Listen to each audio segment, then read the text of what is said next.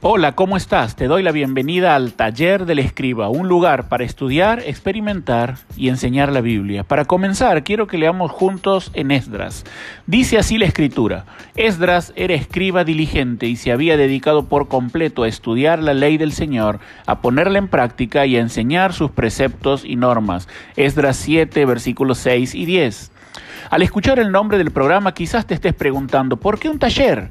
Un taller siempre implica trabajar con herramientas y espero que escuchar el programa te motive al uso diligente no solo de las escrituras, sino de un sinnúmero de herramientas de estudio que hoy tenemos disponibles y son de fácil acceso. Por eso, quiero nombrarte tres herramientas que considero imprescindibles. En primer lugar, me gustaría que puedas conseguir una traducción moderna de la Biblia, quizás una nueva versión internacional, una nueva traducción viviente o si prefieres una Reina Valera contemporánea.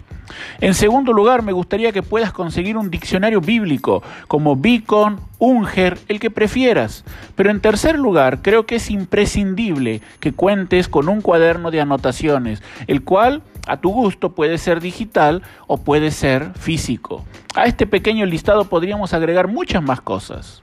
De ser posible, sería ideal contar con un diccionario Vine para ver las palabras en los originales, hebreo y griego, y también una buena concordancia de la Biblia exhaustiva.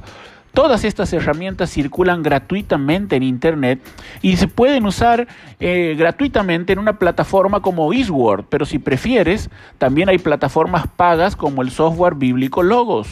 Espero que este canal te motive a convertirte en un escriba diligente, como Esdras. Pero quizás también te estás preguntando por qué escriba. A veces tenemos una imagen negativa de los escribas, sobre todo basada en los evangelios, pero quiero invitarte a dejar de lado esa idea y considerar al escriba Esdras. Él fue uno de los grandes personajes de la Biblia, autor de tres libros del Antiguo Testamento. Y así como Nehemías fue quien reconstruyó materialmente la ciudad de Jerusalén, Esdras se enfocó en la restauración espiritual del pueblo.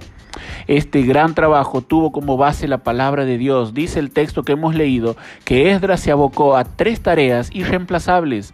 En primer lugar, se dedicó a estudiar la Biblia, es decir, a inquirir, indagar, escudriñar las escrituras. En segundo lugar, se dedicó a experimentar la Biblia, es decir, a ponerla en práctica en su propia vida. Pero en tercer lugar, él se dedicó a enseñar la Biblia, a dar instrucción y adestramiento a los israelitas que habían venido del exilio.